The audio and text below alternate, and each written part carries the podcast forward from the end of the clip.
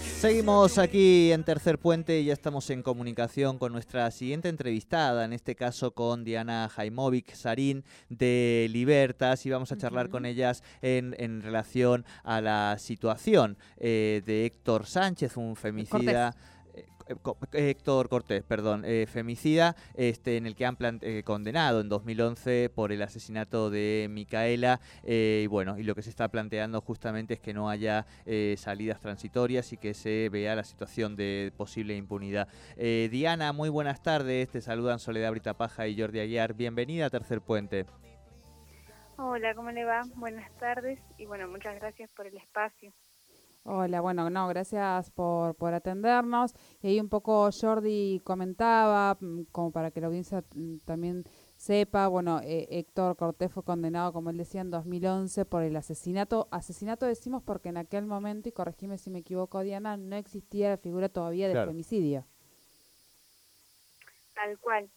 Bien. En ese entonces no existía la figura de femicidio y de hecho él se lo caratula como un homicidio simple.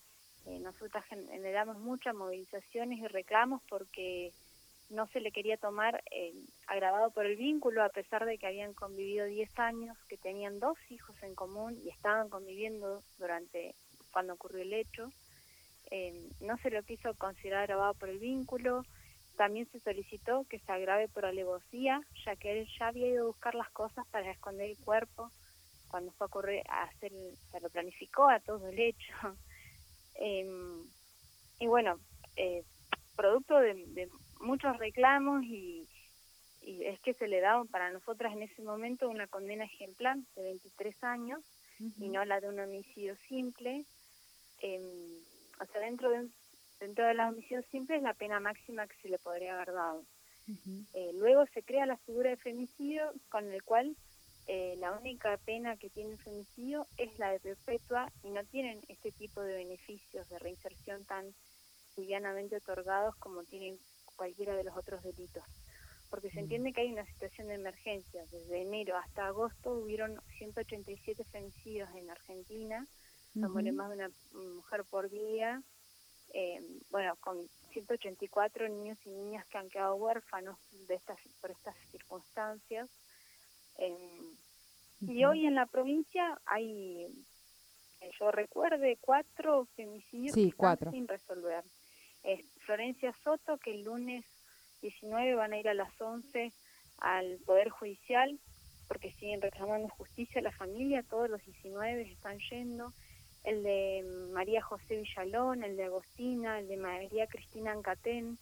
Eh, vemos que esa circunstancia sigue sucediendo y justamente hay mucha reincidencia en estos casos, mucho odio eh, hacia las mujeres, mucho odio hacia las Claro, porque.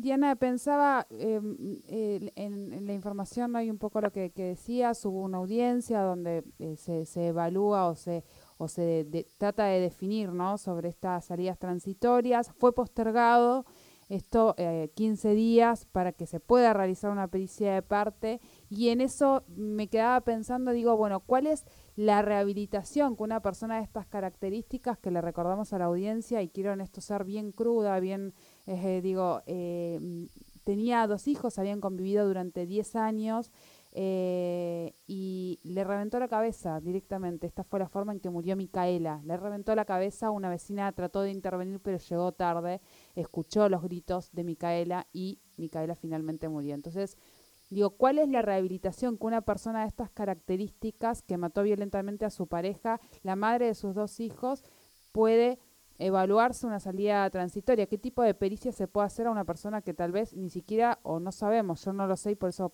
consultarte si se sabe esto, lo, lo, lo han rehabilitado?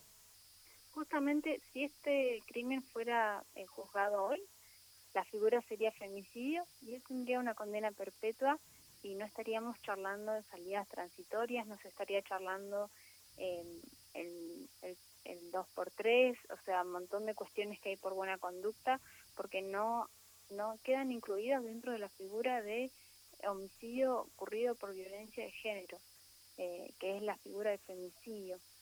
Eh, pero bueno, como esa figura vino después de que, se, que él se lo juzgó, es que estamos en esta situación. Hoy la realidad es otra. Si hoy ocurriera este crimen, él eh, ya tendría una condena perpetua. Bien, bien. Bueno, vamos a estar obviamente, eh, Diana, atentas a esto. Sabemos que en 15 días es la, la, la, segunda parte de la audiencia, así que vamos a, vamos a estar atentos a esto y por supuesto aquí tienen un espacio como para que podamos hacer fuerza para que esto no avance. Muchísimas gracias por esta comunicación. No, muchísimas gracias a ustedes. Bien, hablábamos con Diana, ella es de Liberta, sobre el caso de Héctor Cortés, que es un femicida que están pidiendo ahora salidas transitorias. En ese momento fue juzgado por asesinato, hoy están evaluando darle salidas transitorias.